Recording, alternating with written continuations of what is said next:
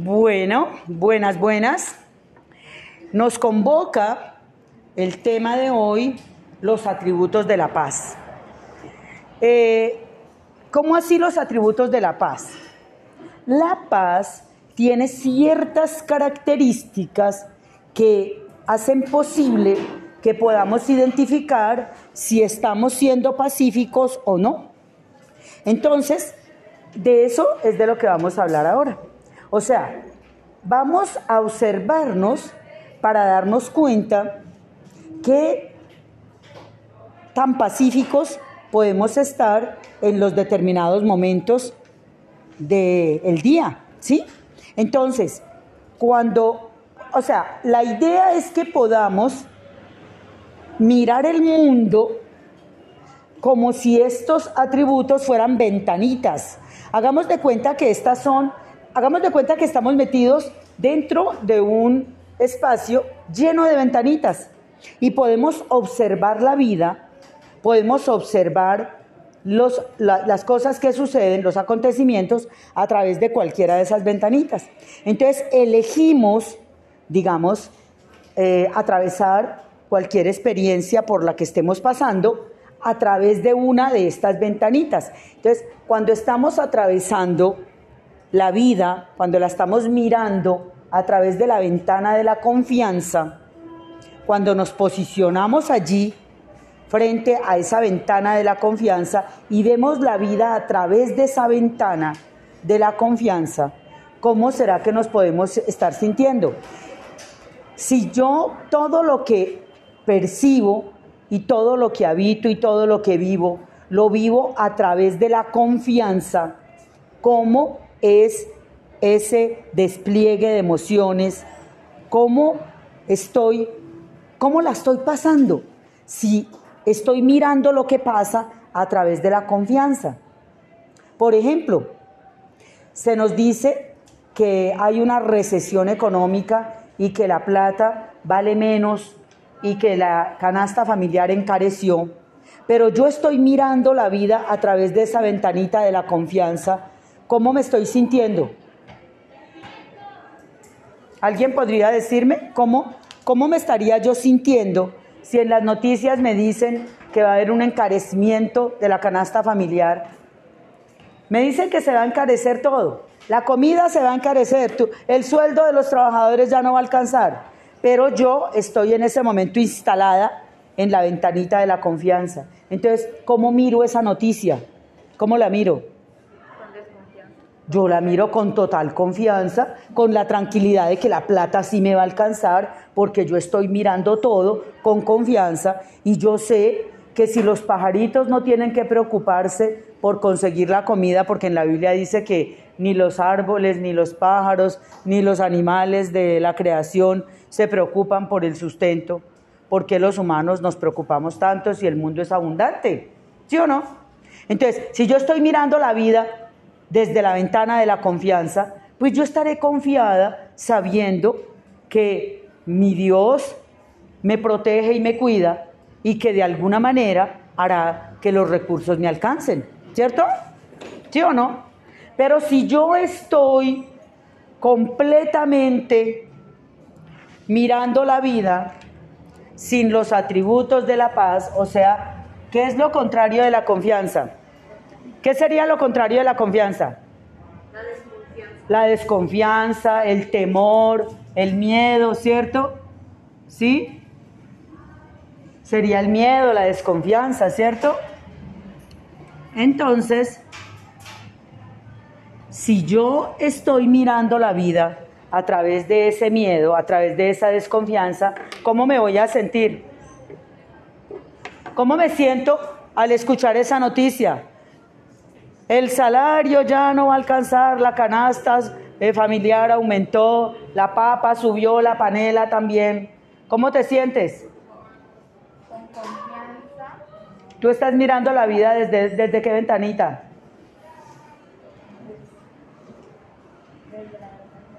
Desde la confianza. Entonces, si lo miras desde la confianza, estás tranquila, estás en paz, estás en paz, ¿sabes?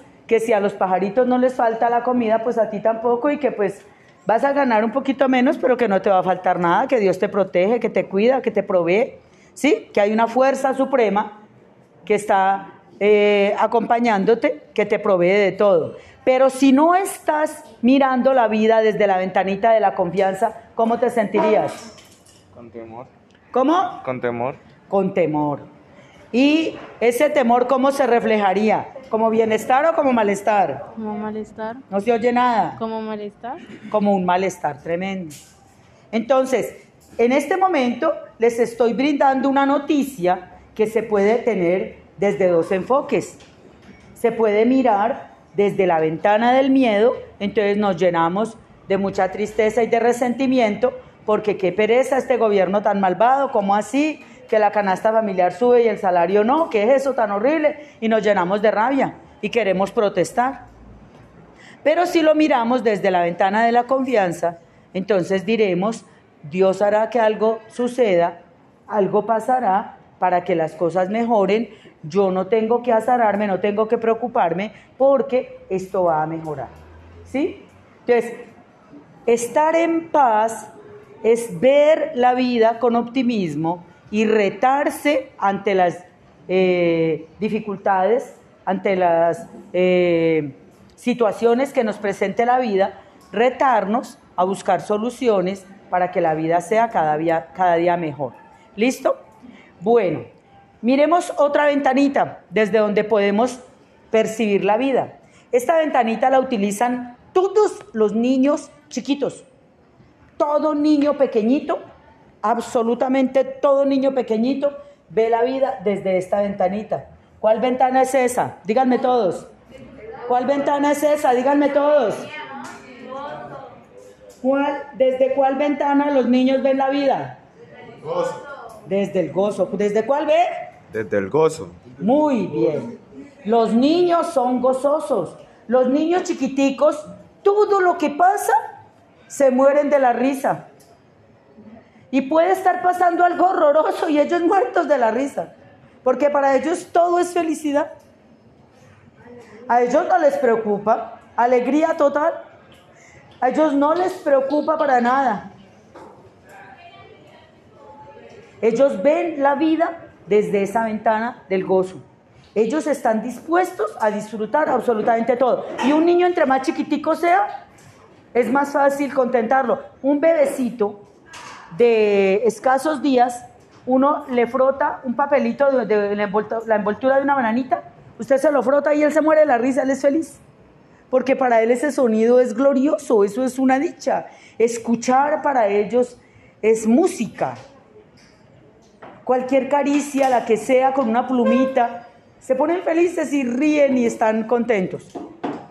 Entonces, si nosotros pudiéramos ver la vida desde allí, pues caramba, las cosas serían más llevaderas y más fáciles de resolver y de solucionar, ¿sí? Y además aportaríamos a la comunidad con la que compartimos un granito de arena para la solución de los problemas, porque una persona que tiene alegría en su corazón, que tiene gozo, ayuda a que las cosas se resuelvan. Una persona que está ofuscada, llena de amargura y de resentimiento, hace que el problema sea grande. Pero una persona llena de gozo hace que el problema sea más fácil, ¿sí?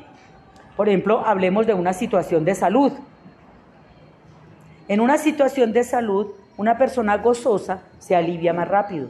Una persona amargada se demora más tiempo en sanar. ¿Sí? Así esté tomándose los mismos medicamentos. La mera experiencia de gozo hace que el cerebro libere endorfinas curativas y la persona enferma se sana más rápido.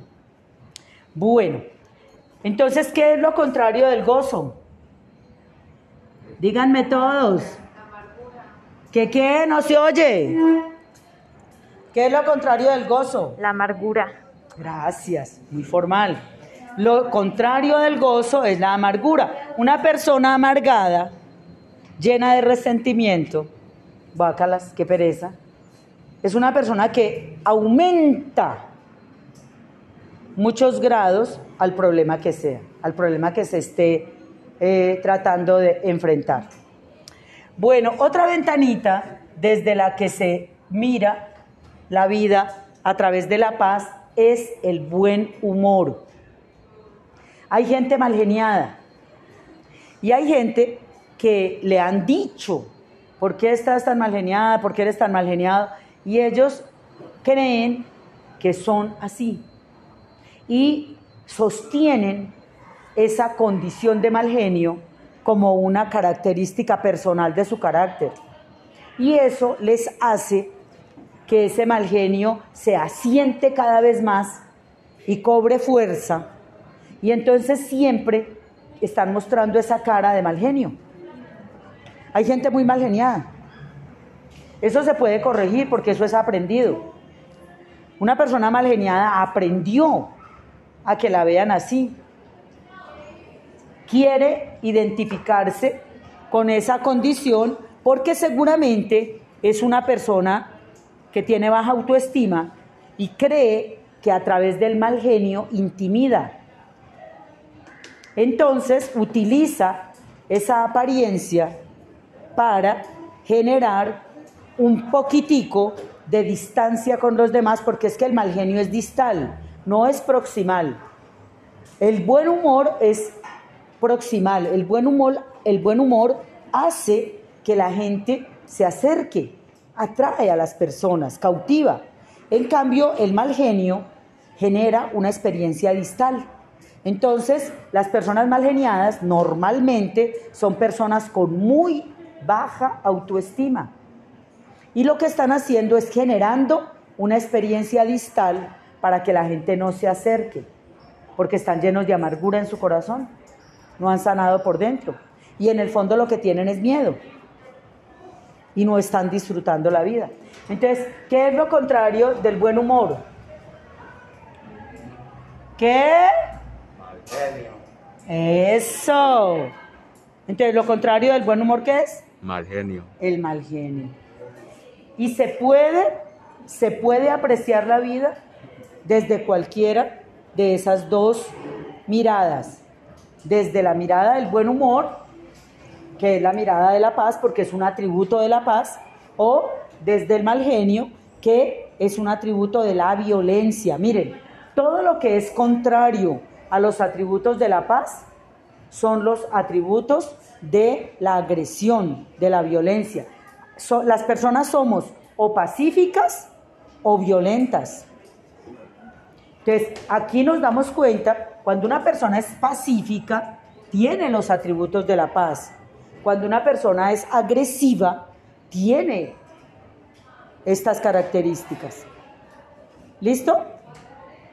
¿Hasta ahí hay preguntas? ¿No hay ninguna pregunta? Bueno, entonces sigamos mirando. ¿Por qué la salud, se podría decir, por qué la salud es un atributo de la paz? ¿Qué es lo contrario de la salud? ¿La qué? Correcto, la enfermedad.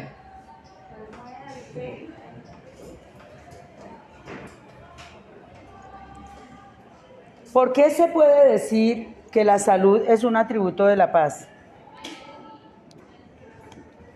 Porque estamos hablando, mi amor, ¿por qué?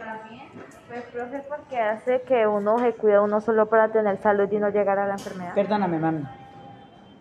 ¿Por qué? que, profe, es para que las personas se autocuiden para tener salud y pues si no lo hacen llegan a la enfermedad? Me parece muy buena tu respuesta, claro que sí. Entonces, decimos que la salud es un atributo de la paz porque la paz es mental, la paz es espiritual, la paz no es una cosa física, la paz es una condición del ser.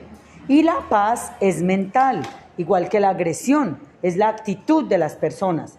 Entonces, ¿por qué podríamos decir que la enfermedad es un atributo o una característica de la agresión? Porque una persona que no esté sana por dentro, pues está enferma.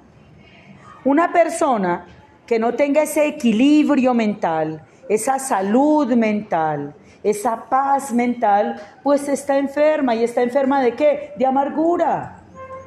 Entonces, cuando yo tengo esa paz en mi corazón y por decir algo, vamos a decir una cosa que obviamente le pido a Dios, la pongo como ejemplo, pero obviamente no la quiero. Imagínense que yo me parto una pata, meto, la, meto el pie en un hueco y me parto un huesito. Estar enferma, llevarme al hospital y que me remienden el hueso y que me cosan y todo eso, esa condición de enfermedad me, me roba la paz.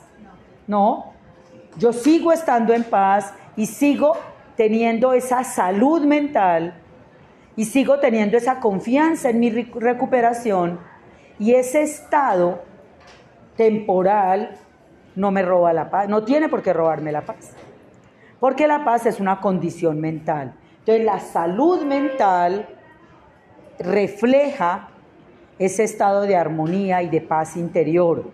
Y una persona que no lo tiene, pues está enferma. Y el hecho de estar enfermo quiere decir que no ha sanado por dentro, que tiene alguna herida, que tiene algún resentimiento que necesita sanar. ¿Listo? ¿Está claro eso? Miremos otra ventanita desde donde se puede ver la vida. La energía. ¿Qué es la energía?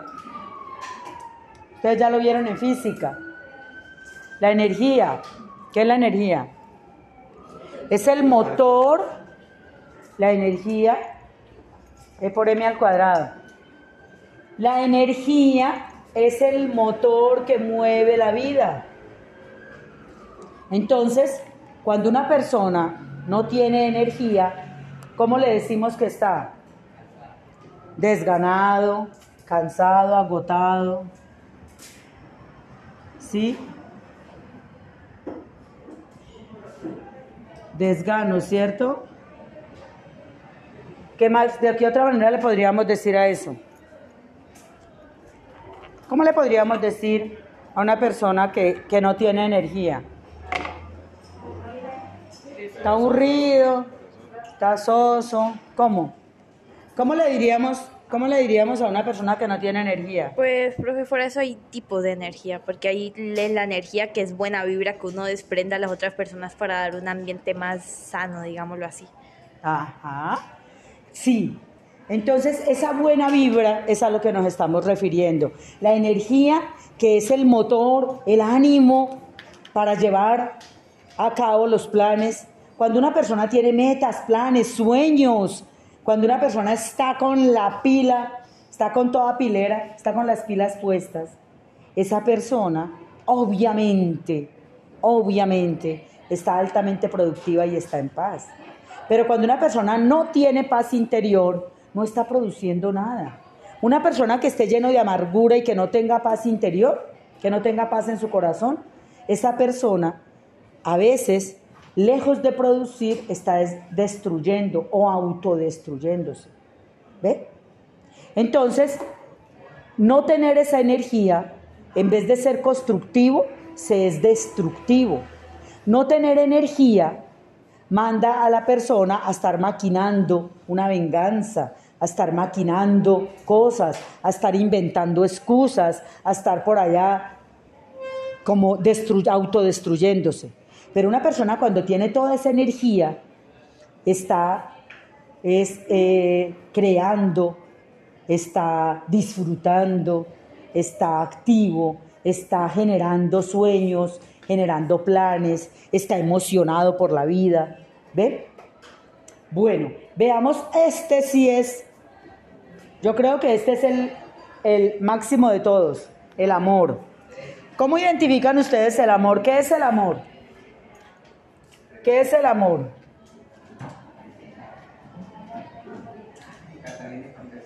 ¿Qué es el amor? Dime. Tenerle afecto a alguna persona o a uno mismo. Es el afecto, sí, está muy bien. ¿Qué es el amor? Querer a alguien. Querer a una persona. Querer, querer a una persona, quererse uno mismo. ¿Y tú qué es el amor? Ay, mamá, ¿qué es el amor? ¿Qué es el amor? Háblame. Pues es querer mucho a una persona. Querer mucho a una persona o quererse a sí mismo, ¿no? ¿Qué es el amor? Pues sentirse bien con esa persona. Ay, esto sí que me gusta. Vea, aquí hay una definición muy bonita. ¿Qué es el amor? Sentirse bien. Si yo me siento bien con ustedes, pues es porque los amo. Hay amor. Si yo me siento bien con un corte de pelo, es porque amo ese cabello. Si yo me siento bien eh, con mis tareas, es porque amo aprender. Si yo me siento bien, claro, porque me tengo cariño, porque quiero progresar, claro que sí. ¿Qué es el amor? No, eso. No, no es el amor. No, Hoy no, hoy no, hoy no estás tan enamorado. ¿Qué es el amor? Eso, una sonrisa bien hermosa. Ese es el amor. ¿Qué es el amor? ¿Tú sí sabes de eso? No. Sí. Tú te quieres. ¿Cómo? ¿Cómo? Un sentimiento. Un sentimiento. Muy bien. ¿Qué es el amor? ¿Qué es el amor?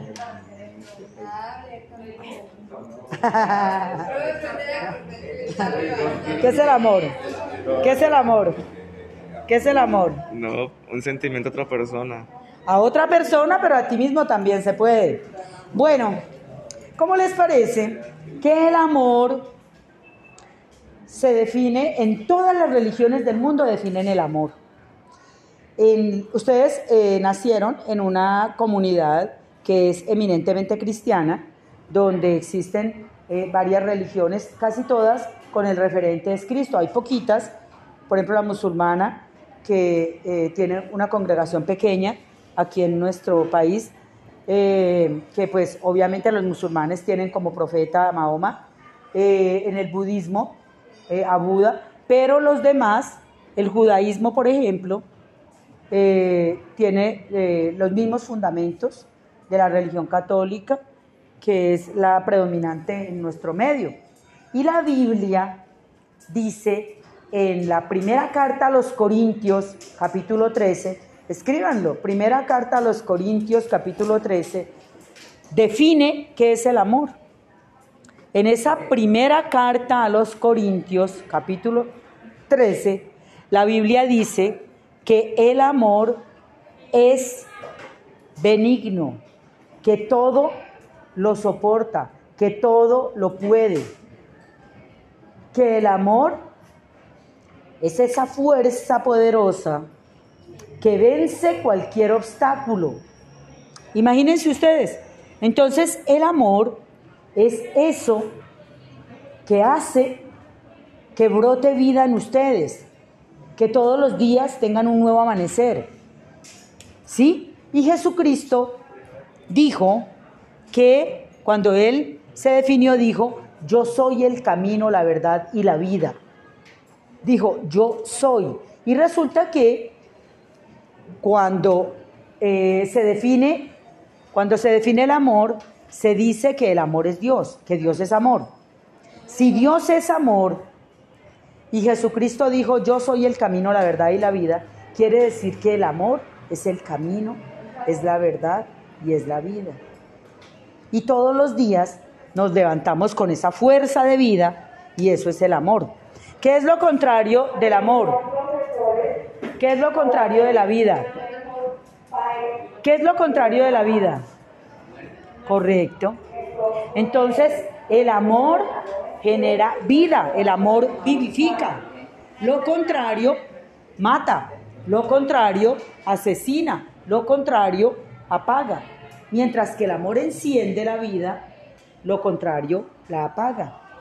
¿Ve? Entonces, cuando yo estoy mirando la vida desde la ventana del amor, pues estoy mirando con ese optimismo y con esas ganas de, eh, del disfrute.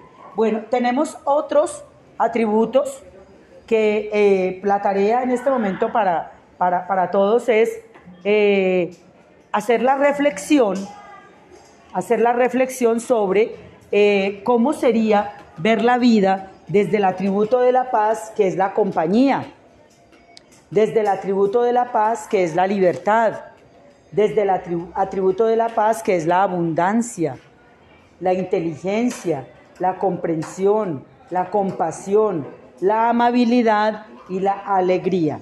Entonces nos queda de tarea mirar esos atributos, cómo es ver la vida desde ahí y poner ejemplos, ¿vale?